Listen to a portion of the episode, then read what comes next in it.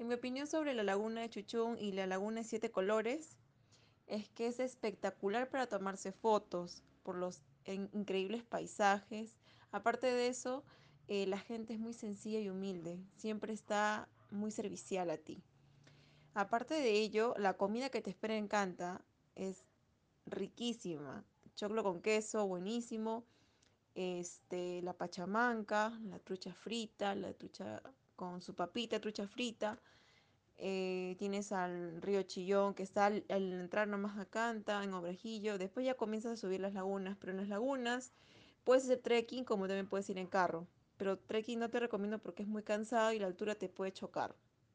Entonces, eh, con carro y si gustas, puedes hacer también este, puedes manejar bicicleta de Canta hacia arriba también. O sea, puedes hacer dos cosas, trekking, bicicleta, puedes tomarte un montón de fotos.